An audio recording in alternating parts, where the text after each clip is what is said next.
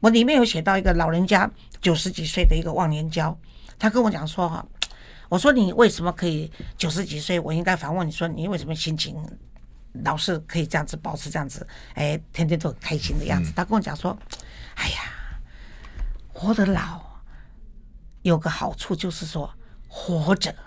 嗯。活着就是一种意义了，嗯、而且呢，你他他说，你看我没有中风，嗯、我没有洗肾，嗯、我可以活着，我能够不快乐吗？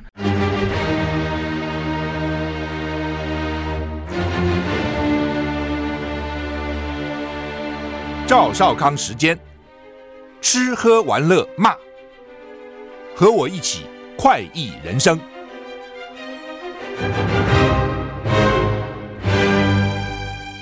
是赵少康，欢迎你来到赵少康时间的现场。很难得，我们请到黄月虽小姐在我们现场啊。黄老师你好，好，帅哥好，各位观众朋友们大家好。是，主要介绍你的新书了哈。对了，感动啊。老就是这么一回事。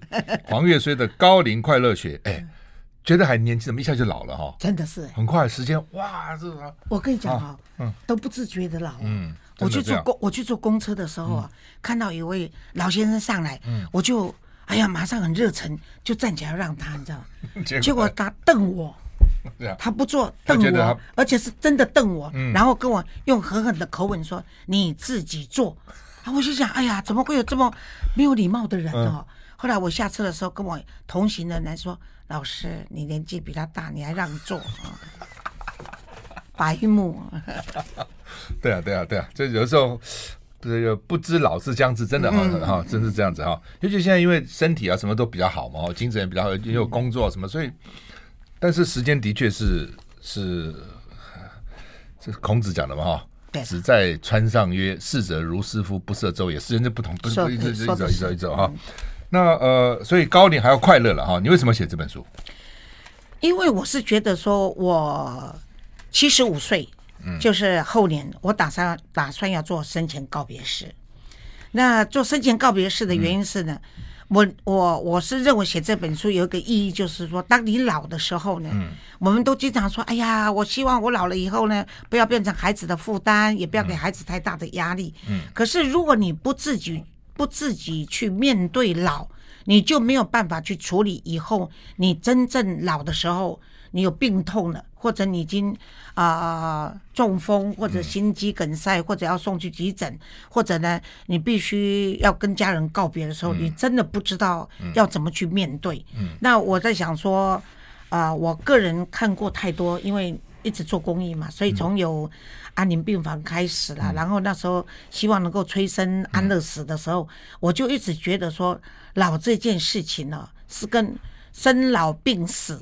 老跟死是有连贯的啦，嗯嗯、那再加上我自己本身不是一个很健康的人。那可是呢，我也觉得说，现在的人，我是不运动、不节食、不保养嘛，哈。三步。哎，对对，三步。但是我从来不反对人家爱漂亮的，哎，对对，我都非常鼓励人家运动，这个节食跟保养。那我自己不做了，做不到。那所以呢，我是死有余辜了。可是呢，在还没有死以前呢，我是希望能够分享，就是说适度的运动就好了，也不要过分的激烈了。然后呢，什么都吃，不偏食最好，也不要养生到哦营养不足了。啊，然后呢，就是哎，适度的保养或者去做脸、去去整形都没有关系，但也不要因为这样子就因为老就失去信心了。所以我是虽然有三不，但我还是鼓励大家要三有了哈，就这样子。那还有就是说。啊、呃，我看现在医学发达，每个人都长寿嘛。嗯。可事实上，你真的现在医疗都分得太细了。嗯。所以你不管怎样，以前是一个医生包你一生，嗯、都有。可是现在是每一科包你。很细哦，真的很细。对对对。细到说哈，你到底是看哪一科？看哪一科？看哪一科死在哪里？然后死因如何？真的还是搞不清楚。我跟你讲，所以我就认为说，哎，假如我最后是选择要死在家里，嗯，那这个事情。我要怎么样去做一个最后断那一口气哦，或者要怎么样跟孩子交代？可是因为我是单亲，三个孩子都很孝顺，嗯，所以基本上呢，他们是不太同意我跟在这个年龄跟他讲这件事情。哦，但是我是认为说人过还早了，讲这干什么？哎，但是我觉得人过七十，你知道棺材装死不装老，嗯，没有人知道你什么时候。黄泉路上无老少。对，嗯，所以呢，你就我就我就我就从。七十岁以后，我就每一年聚会的时候，我都会提到说，我将来打算死的时候，要希望能够怎么死，因为最后你可能你希你希望怎么死这样？我就希望能够死在家里，嗯，然后我最后呢，就是用绝食的方法，然后我不再插管，不再做任何东西，所以我签完字以后，我就让自己断食死掉。然后因为你营养不足，然后只喝水，最后你的生命，我的脂肪燃烧完了，它就就走了。我跟你讲为什么？因为呢，我现在我常常劝人家老人家说，你不要太瘦，因为现在都讲究养生嘛，都吃清淡的啦，青菜啦，然后都没有。肉也没有油，嗯，可是呢，不行的，不行的。对，原因是为什么？我自己也想说，大家都叫我要减肥啊，然后说我，呃，我就去问，有一次我就跟医生说，哎，我听说人老了要胖一点，是真的还假的？他说真的啊。他说，我说为什么？他说因为呢，如果你太瘦了，我们在急诊室看到太瘦的，两天三天我们就知道他走了。嗯，然后我说为什么？他说因为呢。送到急诊室呢，任何人送到急诊室都不能给你任何的药，都在检查。嗯、那时候呢，给你的只是水而已，嗯、营养剂什么都不行，只有水也不能吃。嗯、那水呢，不能让你延长生命，嗯、是脂肪的燃烧可以让你多活几天。嗯、啊，我一听，我好开心，我就问他说：“哎，你看我这样子可以多活几天？”嗯、我跟你讲，会当医生的不一定会当男人。嗯、他居然开玩笑，嗯，应该有一个礼拜吧。那就那就我就知道我有多胖，应该就是说，哎呀，三天呐、啊，或者四天呐、啊，他说一个礼拜，对呀、啊，所以啊，我就我就奉劝老人家，就是说，不要太瘦，不能太瘦，这样子不好啦，哎，这样。啊，还有就是说，啊，现在很多就是鼓励老人家要运动嘛，哈，运动。那我看有些老朋友就是已经是也都七十几岁了，可是还在做那个那个那个健身呐，哈，然后还在举重这样子。那我是认为说，是当然你承受得了。然后不是什么坏事了，可是承受的，哎，对对，承受得了，到底都是个案嘛。嗯，而且你想想看，我不爱运动，我有自己的一套哲学。嗯，你看武则天哦，什么叫武则天？活到八十。嗯，哦，武则天运动哦，你怎么知道武则天没运动？你看她什么运动？除了床上运动，他 有什么运动？床上运动我们都不知道有多少，对不对？好，你说慈禧太太后，嗯，七十几岁，嗯，裹小脚。怎么运动？你跟我讲。嗯嗯，比较难。好，讲说美龄，嗯，一百零六岁，哦，这很老。嗯，你说他有运动吗？是别人跟他按摩而已啊。嗯，他也没运动。嗯，所以我七十几不运动合理呀。嗯，而且我这人公道，我呢七十岁。七十几岁，然后我的体重也是七十几公斤，刚好非常哎成比例，这个很公道的。你三十岁的时候只有三十公斤吗？对对，我不知道，但我现在是这样子，七十岁的时候是七十公斤，所以也很好。而且呢，我跟你讲，他们跟我说啊，老师你胆固醇那么高，嗯，那么血糖那么高，然后呢那个呃还有什么脂肪肝，嗯。你又不怕？嗯，都已经超标。嗯，我跟你说，我的看法是，这些东西像我们的股票行情一样，起起落落，不用太在意。嗯，你越在意，你越睡不着觉。嗯，对了，再在意也没用。不过讲这个有有道理，就是年纪大人要多吃。对，这点我是观察到，要多吃。为什么？因为我很早进立法院嘛。嗯，我现在三十九岁进立法院，我前面坐九十五岁，旁边八十六岁，这边八十七岁，胃口都比你好。真的讲真的，那那个时候呢，立法院二五是院会，嗯、所以中午有招待委员吃午餐。嗯，好、哦，就是如果你要留下来，嗯、但是大部分新选出来，那时候新选出来很少，只有几十个，对对对，全台湾只有几十个，三百个都是老委员嘛。嗯、那大概新选出来，所以那时候你叫立法院的金童啊，表示很年轻啊，我这三十多嘛，哈，三十五、三十六，所以那个时候我我我通常不太应酬，嗯、所以我中午就在那边吃饭，然后休息一下，下午继续开会。好，那时候党外的民进党大概就是黄信介啦、康宁祥啦，都是老将。哎，他们也不太出去应酬，也在在这中午会吃饭。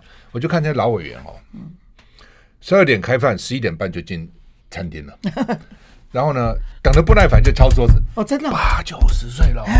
然后呢，先来那个什么稀饭啊、馒头啊、什么花生啊那种小菜，先吃一下子就一扫而光。哦。然后等到正式菜来了哈，吃不爽还敲敲碗。立法委员的抗议啊，抗议，然后呢，赶快吃完就炒个蛋啊，什么东西，每个都吃很多，都比我吃的多。嗯嗯。哦，我就看想到，我原来要活这么老哦，食量要大，对，要吃的多。我我我看我的我爸爸，还有我同学，还有我好朋友的长辈，嗯，哇，到那个已经九十岁了，都还是一大碗的饭，嗯，然后呢，你不给他饭吃，他会认为他没饱。没饱，嗯。哎，就所以这。我听郝龙斌讲，郝柏村，郝柏村不是活到一百对对多吗？之前哦，嗯，九十八十每天要吃一块牛排。所以你看，对呀，他蛋白质才够嘛。对，老人通常蛋白质不够，吃太少了。哦，那太太少，我常常看老人就说你什么贫血啊，营养不良，就做子女就很丢脸，说怎么会把父母搞得营养不良呢？其实他不吃啊，怎么办呢？没有，不是不，有时候也是年，有时年轻人要负一点责任。哦，就是年轻人的新资讯就认为要吃青菜啦，要吃养生啦，就就爸爸妈妈若想吃红烧肉啦或干什么，就会说不要啦，那个太油啦，你那那会高血压啦，你会干什么？其实老人家的那个生命有限，高兴吃什么就让他吃什么。对，嗯，有一个很有名的国内画家刘国松，嗯，对，很厉害啊。他的画家，他的画的价钱是现在台湾所有画画家最最高的，在国际在大陆都很有名。他年轻就有名了。嗯，他对师大教授，他就跟我讲，那天我跟他吃饭，吃很多，嗯，吃很多。他就说哦，他到大陆去访问，嗯，他大陆觉得哇，台湾来的画家都给他很隆重的欢迎，然后就派大陆的画家陪他吃饭，嗯，他就很多年以前哦，几十年就说。他、啊、怎么都派这么老的跟我吃饭哈？嗯，是不是？而且都吃很多，他就想说这些老画家是不是在家里哈没东西吃嘛？共产党苦嘛哈，所以趁着跟我吃饭就吃很多，因为反正公费嘛哈。他这几年哈，大陆也有钱呐，对，他去还是请很多老画家跟他吃饭，还是吃很多。哎，他就觉得这个好像跟有钱没钱无关的嘛，他就研究，不吃的都死了。嗯，只有吃的多了才能活，才能活得老，所以他就有一个，他就跟我讲，我现在的观察是这样，嗯，人家说要七成饱，然后吃七成饱就活到七十岁，哦，八成饱就活到八十岁，九成饱九十岁，他说我要一一把撑死了就一百岁，一百岁啊，一百一百成饱啊，这个所以有道理，我这真的，因为我们有不少观众年纪也不小，就劝大家。能吃要多吃，而且蛋白质一定要多吃哦，真的要多吃，最好每天吃几块鸡，几个鸡腿，一个鸡腿都不够啊，一一大块牛排才够，真的才够。我们休息一下再回来。I like 103, I like radio。我是赵小康，欢迎你回到赵小康时间现场。我们现在访问的是黄月虽女士，谈她的新书《黄月虽的高龄快乐学》。这本书主要讲什么？心态。嗯，心态。就是还有就是说老现在少子嘛，嗯，然后老化嘛，嗯，那现在这个代沟的里面呢，就是这个代沟就越大，嗯，那这个越大的代沟里面呢，就是说啊，年轻人认为说你老了嘛，嗯，所以呢，你就是要自己自保，嗯，那么老的人就认为说我尽量不要给他们带来什么麻烦，麻烦，于是乎呢，就越来彼此的感情就越来越冷漠，越来越疏离，嗯，那我是认为说老人家呢。其实哇，今天怎么这么热？其实老人家呢，所求不多，嗯，就是需要的是陪伴，嗯，所以我是鼓励年轻人要对老人家。很多人就说我赚的钱将来要孝顺父母亲，其实父母亲不一定要等你孝顺，过年过节发个红包给他，或者呢你自己忙让你的小孩打个电话给阿公阿妈，嗯，我觉得这些都是陪伴的一种，嗯，那跟老人陪伴的时候一定要有肢体。触碰触碰，就比如说摸摸他的脸，然后还抱一抱，然后亲亲，然后拉拉他的手哦。你看那个像我有一次我去参加谢振武的节目，嗯。那谢振武跟我讲一件事，就让我很感动。他现在一年纪也一把了，可是他呢，当然他还很年轻哈，当然很年轻，他但看起来不像他年龄。可是他是他家的老幺，嗯，他现在回去看他的父母亲，他还一样是跟他妈妈这样撒撒娇啦，然后跟他亲啦，跟他抱。那你说这个老人家，嗯，根本他知道说你已经有名气了，嗯，可是我也不不走出去外面跟人家交际应酬，有名气都是你儿女的事情。虽然我们说显亲也是一种孝，嗯，那么可是呢，你说如果你能够直接陪伴，他绝对会比人家称赞说，哎呀，你儿子好行啊，那么孝顺，那么命好。那是偶尔啊，啊，他沾个沾点光。其实老人家最在意就是我已经老了，这么孤独又寂寞的时候，你记得我来跟我说说话。那我觉得我们台湾的个家庭文化有时候在沉沦中，就是我们的现代的父母亲没有让我们的子女去感受到三代同堂的乐趣，是在于哪里？是在于说你懂得回馈。当你跟他说今天爸爸妈妈能够这么幸福过日子，就是因为。有阿公阿妈，那个爷爷奶奶，所以呢，你们记得爸爸妈妈，你们就打个电话回去请安问候一下。孩子呢，有时候叫不动，你就给鼓励嘛。你每设个表格啊，然后呢，每天打一个礼拜都有打的人有赏，这样子我跟你讲，孩子拼命打，那阿公阿妈接的都不耐烦了，你知道吗？那还有就是说，老人家呢也要知道说，儿孙自有儿孙福。现在年纪大了，那么孩子呢现在都双薪家庭，都很忙。那么儿子是别人的老公，嗯，那么那个媳妇是别人家的女儿，所以呢，这两个跟你的关系呢，都要尽量的不去干涉为原则，要不然的话，你看有些人帮人家带小孩，那你既然要带小孩，你带孙子，你就要心甘情愿，就不要有所埋怨嘛。那媳妇呢，知道说外面请的人我们不安全。婆婆呢，给我们带小孩总是不容易，那你就懂得说，哎，给个红包。嗯、人家说是不是孝亲费一定要给？不一定要给，多少也不用规定。嗯、可是有给比没有给的话，老人家心里会觉得说，你不是把我当无给职的佣人，嗯、他心里总是舒畅。嗯、而且他那个钱，老人家的钱没有用完，也是留给子孙嘛。对啊，对啊。我是觉得说，这两代之间要能够彼此让这个老人家。晚年呢，可以觉得说他是有价值的。像我是不帮人家带小孩的啦，嗯嗯，嗯因为我跟你讲哦，我的观察，嗯，我我现在照顾那些未婚妈妈嘛，啊、嗯，所以我也没有时间帮我媳妇带小孩，而且我亲家母比我带的好，嗯、可是就是我有再多，我女儿在国外，我也不会去跟她带，原因是我观察的结果是，哦，零岁到四五岁啊，其实你对她好都没有什么太没有用，没有太大的用，忘掉。哎忘掉哦！我发现小学一年级以后，你开始对他好，我记得。哎，所以要什么，阿妈买给你，啊，奶奶买给你，记得，这个记得，记得。哎，而且呢，都是呃，他特别喜欢的，然后他求爸爸妈妈求不到的，哎，这时候你出来给他，哎呀，我跟你讲，功德比妈还大。我跟你讲，我妈就用这这这个这个方法对付我儿女，你知道吗？所以我就跟妈抗议说。妈，你这样子哦，你走了以后，我孩子很难带耶。嗯，你来做客，你把他宠坏了。嗯，我妈回我一句话，我用终身受用，到现在我广为宣传。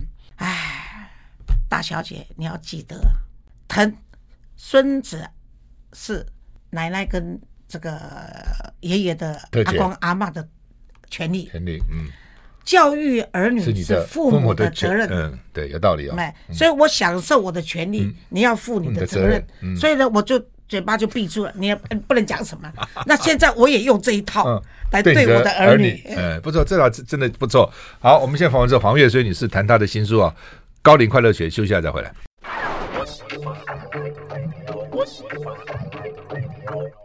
我是赵少康，欢迎你回到赵少康生的现场。我们现在访问的是黄月穗女士，谈她的黄月穗的高龄快乐学啊，这书很有意思啊，很有兴趣，而且所有的这个版费都捐了，嗯，都捐给公益团体，对对对，啊，你真了不起哈、啊！你现在自己还有一个基金会，对不对？就是就捐给这个叫做我们单亲儿童文教基金会，单财团法人国际单亲儿童文教基金会，就是。对单亲妈妈跟单亲孩子有什么？对我们，我那时成立这个机构，就是因为当时三十年前左右的时候，我发现说，台湾的这个民主开始开放，嗯，然后呢，这个性啊各方面也都开放，嗯，但发现就是说，这个婚姻的关系呢也开放了，嗯，所以呢离婚率高，高，嗯，开始高。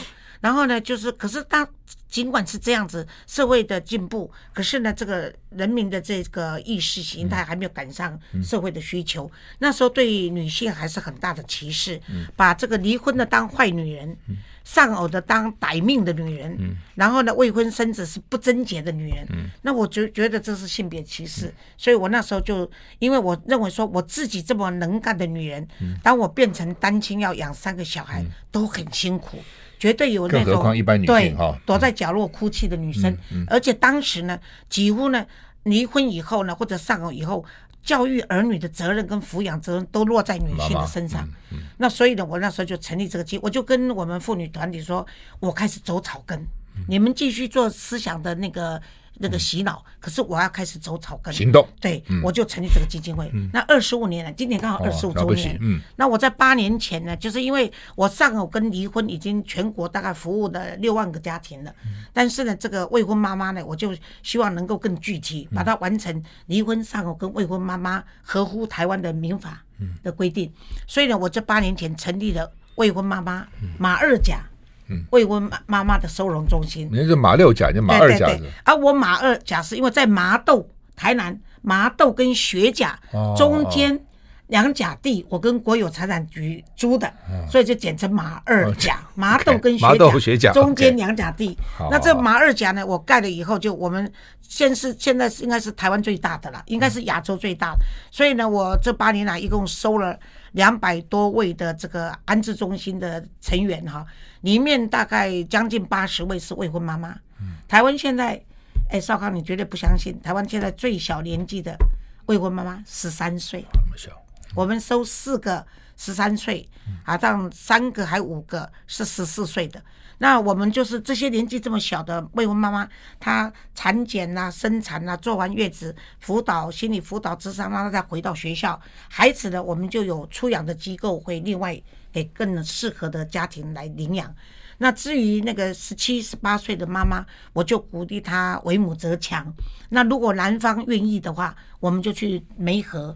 然后就是，如果是两个呃未婚妈妈，他们自己愿意从我们这边出去，那么他要互相帮助，我们就会帮他，比如说租房子啦，呃培训啦，让他找到工作，彼此照顾这样子。那其他的这一百七十多位都是啊、法务部跟社会局送来的问题家庭的弱势单亲儿童。那这些孩子那就更麻烦了，因为他们有的是。像那个对立反抗有对立反抗症的小孩，你只要看他一眼，他就把我们那个安置中心的那个啊、呃、灭火器那个拿起来把你喷他，全部喷。哎，然后那个社会边缘的那个反社会性格的小孩，他就。他就因为他都被打被骂的环境长大嘛，所以他一来的时候拒绝跟你合作。所以我那个门窗啊，我是每一个套房里面有自己两张床，有衣柜，然后有自己的卫浴设备，你知道吗？嗯、啊，门窗把我打得一塌糊涂，然后洗衣机也跑上去踩到不能用。可那个修理门窗的就跟我说：“黄老师，你再买可能会比较便宜。”啊！可是我就跟我们、哦、比比修理还便宜，就是了。可是就坏到那个地步。对，我就跟我们那些老师说，这些孩子哈，他就是在被打、没有爱的环境，然后被暴力养大的，嗯、所以呢。你们不要打他，你们打他呢的话呢，你们用暴力相对的话，离开的是你们，不是孩子。我说希望这孩子不要再流浪，我这个地方是他最后一站，这样子。所以你真的用爱跟耐心的话，孩子是会回馈你。我们走离开的小孩还会再写信跟你说，他们叫我贤媳嘛，贤媳是老台湾。台语就是老师的意思嘛，骂这些那个奶奶嘛，哎，就是贤媳嘛，还是先贤媳嘛。我现在已经到另外一个机构了，在这边我也不错，但是我特别怀念跟你在一起的那段日子，这就是价值啊，很感动啊，对对对，这是精神回馈嘛，对，帮了不少人，这了不起。我现在是马二甲，对麻二甲啊，马二甲基金会哈，好，那听众朋友如果这个。有愿意做善事也可以捐款嘛？对，欢迎欢迎，我们是可以抵税的。是我知道基金会嘛哈。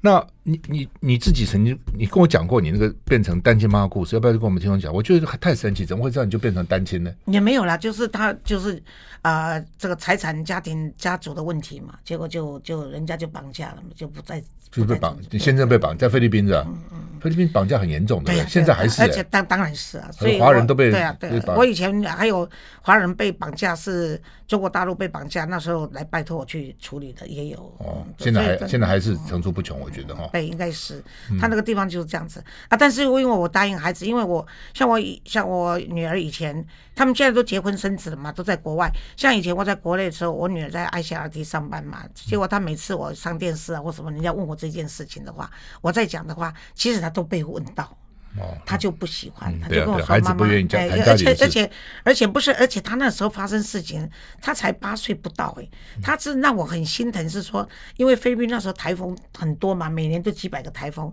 他每次他才他是因为他是年底生的小孩，所以他其实说八岁不如他说他七岁不到，结果他跟我讲说，妈，每次台风来停电。”那时候公共措施不好，停电。他说：“你知道，每次停电的时候，我很害怕。可是呢，妈妈不在，爸爸没有了，妈妈也不在，所以呢，我就呃只好去拿妈妈，去去衣柜里面拿妈妈的衣服，闻着妈妈的衣服，抱着妈妈喊妈妈才睡觉。嗯，所以我就我就还有那时候我叫我就就说像这种类似的故事呢，这这对孩子来说，你每提一次。”他就伤一次，他就会。那我就觉得说他好，他们好不容易已经走出来了哈，所以我后来就啊，今天你是例外，后来我就都不再讲了，不再谈。不过现在他们也都大了了，应该也对对对，他们都都三四十岁了，所以都可以接受。嗯，我看你这本书哈，最我那天在翻哦，诶，看到一有一段的，你说年轻的时候你们女生都在谈说一个晚上可以做爱几次。现在我们谈的都是什么？他得乳癌，然后他得子宫癌，到底怎么回事？对啊，这这变成这样。因为因为你你你女性到更年期以后的话哈，嗯、就是很多的生理上的毛病，毛病尤其是妇女的问题就会出现。嗯，那你年轻的时候，哎呀。青春就是本钱嘛，然后如果说大家出来的话，都是在谈先生啊，然后呃性一一个晚上可以几次啦，开有没有高潮啦，甚至应该要怎么保养啦，包括私阴私阴部都应该怎么保养，都有人在提啊。然后到哪里去整形啊，微整形怎么这就谈，然后身材怎么保养啊，怎么这些的啊，不最多带来就是最多带来就是谈一下小孩啊。嗯、那你到这个中年以后呢？妇女的毛病就开始出现了，尤其年纪越大，几乎大家出来都在谈健康，不是那个得了癌症，那个又怎么样了？所以我就跟你说，生到老，当你开始有听到，哎，我们刚刚以以前都是在送爷爷那一辈辈的人走啊，嗯，后来就送父辈，现在朋友。啊，现在就朋友，兄弟姐妹，后来就朋友了，再来就是我们自己了。所以我七十五岁要举行生前告别式，你要来啊。我是卖票的，你要坐前面。你你为什么你要做仪式是怎样？是呃，参我我我我七十五岁，因为我六十几岁那时候，曹幼芳还没有死的时候，我就提了说啊，我要做生前告别式。就呢，我妈就跟我讲说，我还在。哎，对对呀，你搞什么？大小姐，能不能我走了以后你办还不迟？然后呢，我爸爸就问我说，那我是不是也要跟你妈去买门票？我就不敢办了啊！对，当然。那刚好曹幼芳呢，他那时候得了癌症末期了。那他说黄玉翠，你那个就让我先做好了。我说好。后来他就把他的书重编嘛，然后就办那个生前告别式。那天我记得胡一梦也去了，我也去了。那他的好朋友汪基兰就是帮他打点一切，所以他要请的朋友大概都到了。那那一次我就跟我就抱着他，平时我们都都有去看，经常去陪他。而那一次以后，我就跟他说，曹幼芳。我们姐妹一场，我今天抱了你以后，你真走的那天我不去了，我只哭一次，我不哭第二次。后来他真的，他走的时候，他们通知我，我没有参加啊。那我自己在去安宁病房做，以前去做辅导，刚开始的时候，还有我去看，经常帮一些弱势单亲处理他们的那个家长那个长辈的事后哈，那后事，我是看的太多，再加上我送着我父母亲等等这些，还有我自己的弟弟。啊，还有我的兄长，我就我就觉得说，对我来说呢，就是啊，我应该要带头告诉人家说，其实不用太迷信，因为呢，我们什么时候走是老天的事情，但是呢，没有走以前，打算怎么走，怎么跟朋友告别，我是因为受台湾商务印书馆有一本书叫做《优雅的告别》，对我影响很大。他是一个澳洲急诊室的主任。他写这本书出来的时候，当时一二十年前写这本书是被骂得一塌糊涂，因为大家会认为说他干嘛叫大家不要浪费资源，所以不要尽量不要到急诊室去。其实他说的很有道理。他说你很多人为了孝顺不忍心，就发生什么事你就往急诊室送。可是急诊室现在都是把你插满了很多的管子，然后用机器在维持你的生命。其实对当事人不能讲话的人，不一定是一个是一个。对他有帮助的，所以他就认为说你应该自己打算，所以我才会去签那个啊、呃、不急救不急切这些。然后生前告别式，我是认为说我七十五岁做一个生前告别式，我是要卖门票的，我把钱呢全部捐给基金会，然后呢我最后呢以未亡人的身份出来跟大家谢谢，然后呢没死的话呢八十岁再做一次，哎就这样子。对，人家曹幼芳是因为得了癌症啊末期，你好好的你你哎我跟你讲啊。这人生真的很难讲。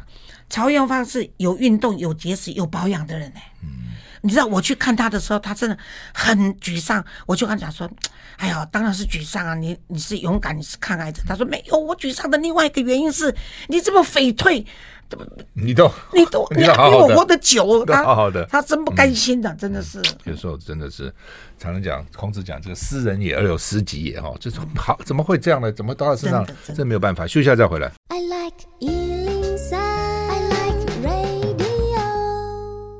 赵少康，欢迎你回到赵少康时间的现场。老就这么一回事啊，黄月虽的高龄快乐学哈，年纪大要快乐哈，等等等等。有很多我也听他讲，他最快乐其实就是这个老了以后反而也没有什么负担啊，看得开啊，可以做自己喜欢做的事。嗯、每个人不一样了哈。可是自己要存一点钱呐，啊，没有钱啊，跟孩子伸手啊，然后看孩子的嘴脸。你一旦你一旦看人家嘴脸，你看老板的嘴脸，然后你看。老婆或丈夫的嘴脸，那你看儿女的嘴脸，嗯、你看一定是不开心的嘛。嗯、所以你自己就是老人家这本书这样，就是老人家自己要准备。嗯、然后呢，你自己要知道如何保健，你的保健就是避免摔跤。嗯、所以你要买好的鞋子穿。嗯。啊、嗯，然后呢，你就是行动要放慢。像我是个急性子的人，嗯、所以现在我走走路的时候，他们都他们都说黄老师。放慢，放慢，放慢，因为我们都觉得，我里面有写到一个老人家九十几岁的一个忘年交，他跟我讲说哈，我说你为什么可以九十几岁？我应该反问你说，你为什么心情老是可以这样子保持这样子？哎，天天都很开心的样子。他跟我讲说，哎呀，活得老有个好处就是说活着。活着就是一种意义了，嗯、而且呢，你他他说，你看我没有中风，嗯、我没有洗肾，嗯、我可以活着，我能够不快乐吗？就是、啊。然后我就跟他讲说，那你怎么样？每天他说我每天早上醒来，啊，他就躺着，一睁开眼睛，他就跟自己说，我还活着。嗯。然后呢，他就哎伸个懒腰，嗯、在床上伸个懒腰，然后他就慢慢的。翻起来，哎，翻起来就坐好。他说呢，他也不低头去找拖鞋，他因为自己的环境很熟悉，他就用他两根腿，两脚弄弄弄弄，就知道，就把他就把拖鞋套上了。套上以后呢，他就走到这个镜子，就是去刷牙漱口，然后他就跟镜子说：“谢谢，那个 我要出门了。”他就开始去散步了，然后他固定有几个打太极拳的老朋友。他说呢，他们本来呢，我书上没写那么细，他跟我讲的是说，他们本来呢已经有十几个，后来剩下两个，少了，啊，结果他就跟另外一个说，哪一天呢，我看不到你，你看不到我，你会怎样？那他那个朋友就说，哪一天我来打的时候呢，看不到你呢，我就不来了。我要在家里自己打了，我不来了。那他我说，那你怎么回他？他说我跟那个朋友说，哪一天呢？你走了，我还是照样来。他说为什么？他那个朋友问他为什么？他说呢，我就当做你们十一个陪我在打，都，都还在。嗯嗯。然后我一边打一边喊你们的朋名字。嗯。所以我常常说，这个人的心态哈，你积极乐观的心态会让你不会把自己就是啊封闭，然后就是往不好的方面去想。那我是每天起来都是从年轻到老都是对着镜子说：“魔镜魔镜，赶快说我是最漂亮的。”不然你就是粉身碎骨，打破你这样不错。哎，这个积极，这个积极态度是很重要的啊。他的这个积极性要乐观。嗯，你这边也说小病不断，你你还有我看你蛮好的，又对呀啊，一定会失禁，你一定会失禁。像我们不爱不太那个不太爱运动的人，可能就容易失禁。嗯，可是我跟你讲，季正运动的人呐。季节够运动的吧？嗯，他尿失禁比我严重。嗯，可是他真的后来靠运动哦，呃，结果不同部位的运动了，可能了。没有，他是一日走万步，我是万步走一年，所以真的是不一样。所以人家他是真的，他就是靠运动啊，把他的尿失禁。因为女人哎，女人很多会尿失禁。嗯，那可是我也是觉得，就是说尽量以不憋尿为原则，多上几次厕所。所以我跟你讲，人家请我去那种什么啊。什么什么国庆啊，或者什么什么大会，我都不参加，因为时间太长。对，你要你要走来走去，人家失礼嘛。嗯嗯嗯。那呃，哎呀，我全身没有一个器官是好的，但是就没死啊。嗯。不，有人说小病不断，反而嗯，有时候很多人是从从来不病，一病就很严重。对呀，就这样，他身体突然就。你看我耳朵梅尼尔哈，自己好了，然后呢，眼睛白内障。那鼻子呢鼻窦炎，然后白内障没开刀，白内障开了，开了哈，开了，医生说少用眼，怎么可能？因为晚上睡不着，又喜欢手游，当然就就就这玩游戏是没有办法断的了。我就看那个张正中眼科医生就讲说，少用眼睛啊，不要看手机啊，不要看电视啊，少看书啊，很难很难做到嘛。那那那那干脆死了算，了难做到。好，那呃，你这边也特别提到说，别误信诈骗，老人常常被骗是吧？对。因为老人家嘛，就因为都没有人陪伴他嘛，他们就靠收音机啦、电视这样子。电视还好，可是收音机很多就是卖药的啦，或者干什么的。不是说卖药不好，可是就是他会。跟那个主持人产生一个 call in call out 的感情，还唱歌什么都有，就感情，然后就有信任，就像家人一样。所以当他们跟他推销什么的时候，他就一直买，一直买，一直买。所以家里蹲了很多的药，也没有没有买。那有一个老先生是我朋，就等于说是一个熟识的朋友了。他就是爸爸妈妈到中国大陆去的时候，那时候以前有一个叫做兰陵的案子，就是买房子，结果他们是说去参观而已。哇，刚开始就派个很漂亮的女生陪着他，伺候他很好。后来就说不拿出十万来做定金的话，不能回来。哎呦，他听完就心机，就那个就昏倒了。真的啊，就昏倒了。以后呢，结果他们他们这个案子也怕说会出什么状况，就把他送回台湾了。嗯，就他省了十万人民币，不然的话就在那边就被饿了。另外，我听说那个电电话诈骗喜欢找老人。对对对哦，因为现在在家里接电话，大家都老人嘛。对对对，室室内电话了啊，所以听说 week weekdays 一二三四五，就是这些电话诈骗就打到家里去骗你。周末呢，就到网络，就网购他就去去害进人家那个系统。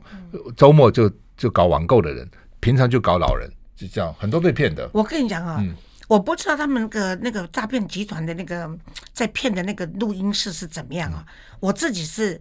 碰到一次是，那有被骗，打来要骗我了。可是我回答的声音，我居然听到旁边有个人说：“这个声音很熟，就切断了。”真的假的？哎啊，所以这个声音很熟，哎，这声音很熟，就切断了。哦，那我心里幸亏好，不然以前你知道经常打电话打错三更半夜，打错电话都以前啊电话都没有电话礼貌的。你阿姨，你是谁？那我每次都是殡仪馆，立刻挂断。好，我们讲的是黄月孙女士谈她的新书《黄月孙的高龄快乐学》。我们休息一下再回来。